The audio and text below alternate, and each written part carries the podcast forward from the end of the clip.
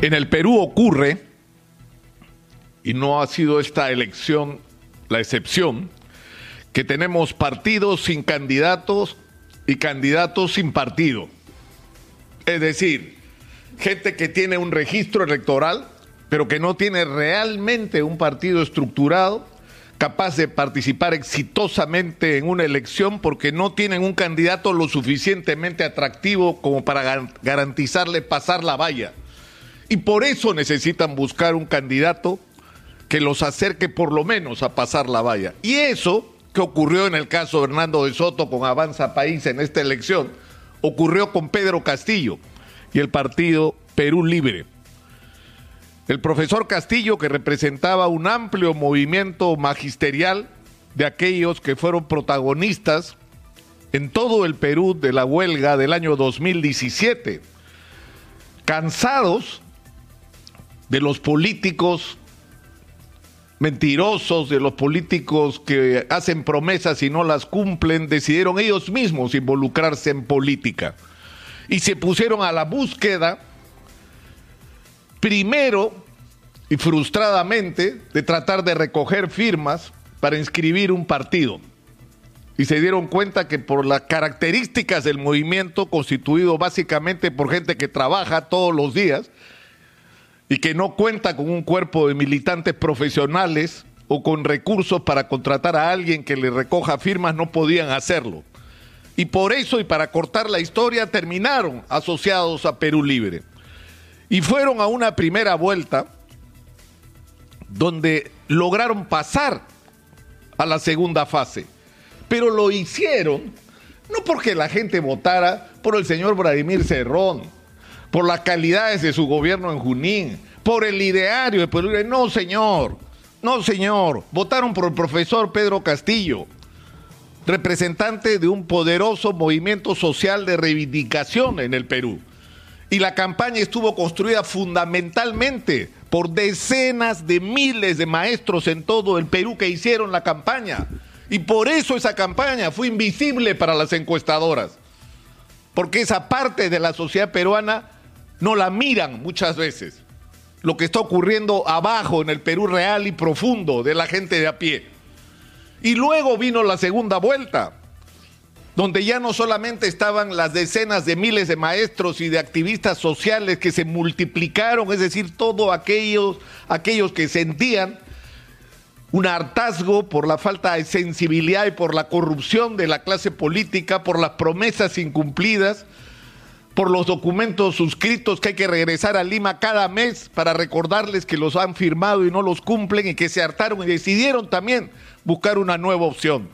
Pero se unieron a este movimiento otras agrupaciones izquierda, Juntos por el Perú, el Frente Amplio, Renacimiento Andino, Democracia Directa y no solo partidos de izquierda. La mitad de Acción Popular no solamente ha participado en estas elecciones apoyando a Pedro Castillo, sino incluso se han involucrado directamente en la propaganda e incluso han participado como personeros. Y eso ha ocurrido con una porción de militantes del APRA que no participaron en esta elección. Gente que ha votado por Rafael López Aliaga en la primera vuelta y que es antifujimorista se involucró en esta campaña como otras corrientes de izquierda antifujimorista. Entonces no venga el señor Vladimir Cerrón a decirnos que esta elección la ganó él, su ideario, su programa, su propuesta. No, señor. No, señor. Ha sido el profesor Pedro Castillo con este amplio movimiento político y social el que logró lo que se ha logrado hasta ahora. Es decir, según los resultados de la OMPE y el avance de los procesos de nulidad, el ganador de estas elecciones sería el profesor Pedro Castillo. Y no es una victoria del señor Vladimir Cerrón, a pesar de Vladimir Cerrón. Porque si el profesor Pedro Castillo no ha podido extender más las simpatías hacia su candidatura, es por la barrera que ha significado una corriente política que tiene por un lado un gobierno regional envuelto en escándalos de corrupción que esta misma semana han continuado ese es el gobierno regional del señor Cerrón. Ese es su gobierno regional, esa vergüenza de la mafia de los brevetes, de las obras no, terminadas, de las obras en las que hay corrupción, algunas de las cuales han llevado a que él esté sentenciado a cuatro años de prisión que podrían aumentarse, porque hay un proceso de casación en la Corte Suprema que podría aumentar la pena de cuatro a seis años, y ahí sí no se va a salvar el señor Cerrón y va a tener que pagar como todos los procesados por corrupción y sentenciados por corrupción con la cárcel, que es lo que merecen. Y le faltan nueve procesos más.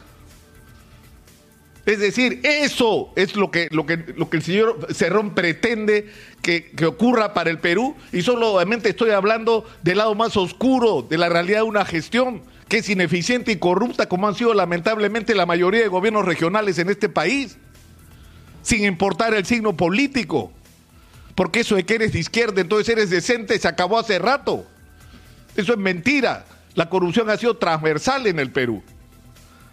Pero no solamente eso, sino las ideas que el señor Cerrón pretende que el profesor Castillo aplique en su plan, su ideario, su falta de clara definición, sobre todo de algunos de sus militantes con respecto a Sendero Luminoso, compañeros que han equivocado el camino, por Dios, ¿de qué están hablando? ¿Cómo que compañeros que equivocaron el camino? Gente que desangró el país, gente que asesinó a militantes de izquierda en primer lugar, porque los primeros muertos en este país por Sendero Luminoso fueron los militantes de izquierda que en las zonas de acción de Sendero Luminoso se resistían a sus imposiciones dictatoriales. Porque con Sendero Luminoso o estás con ellos o estás muerto. Esos no son compañeros que equivocaron el camino. Esos son criminales. Y esas definiciones en el Perú a estas alturas ni siquiera las deberíamos estar discutiendo pero para alguna gente de Perú Libre es un tema pendiente al que alguna gente le da demasiada importancia. La gente no ha votado por usted, señor Vladimir Cerrón, y el profesor Pedro Castillo me va a disculpar, ya es hora de poner las cosas en su sitio. No puede seguir ocurriendo que usted dice, vamos por allá, y pone al señor Pedro Franca a dar un discurso conciliador que corresponde a lo que ha pasado en el Perú. Porque la gente que ha votado ha sido, por usted ha sido este amplio movimiento que por supuesto que quiere un cambio en el Perú, pero quiere que ese cambio sea hecho con responsabilidad, que no se arruine todo lo que hemos podido avanzar, que en el Perú se, se gobierne para los pobres, pero sin perjudicar los avances que hemos logrado en términos de estabilidad económica. No queremos que vuelva la hiperinflación. No queremos espantar a la inversión extranjera, menos aún en un momento en que tenemos la gran oportunidad por el boom minero de tener los recursos que nunca ningún gobierno en el Perú ha tenido.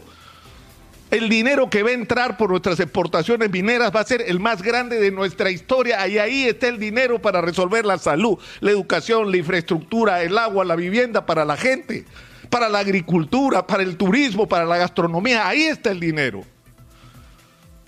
Y esa es la responsabilidad del profesor Castillo. Y el profesor Castillo tiene que saber entender que cuando hay un grupo, cientos de militares en retiro que firman una declaración diciendo si hay fraude, no vamos a... No, es fraude. Saben que no ha habido fraude. ¿Saben lo que les preocupa a estos militares? Y a la inmensa mayoría de gente que va a manifestarse diciendo que acá hubo fraude. Lo que les preocupa es otra cosa, que en el Perú se instaure un gobierno como el que el señor Cerrón pretende. Eso es lo que la gente no quiere. Ya llegó la hora de que el profesor Pedro Castillo trace una raya en el piso. Esto no da más, profesor Pedro Castillo. El país está en vilo. Y lo que tiene que hacer usted ahora es hablar clarito. Decir quién es quién, definir claramente quién manda y empezar a decirnos cuáles son sus alianzas, porque este país es ingobernable sin alianzas de la más amplia y ancha base, porque estamos agobiados por la pandemia, por las razones sanitarias y económicas que esta pandemia implica, porque tenemos una gran oportunidad de dar un salto hacia adelante y porque el país está dividido, profesor Castillo, literalmente mitad, mitad. Llegó la hora de las definiciones, profesor Pedro Castillo. Estamos esperando.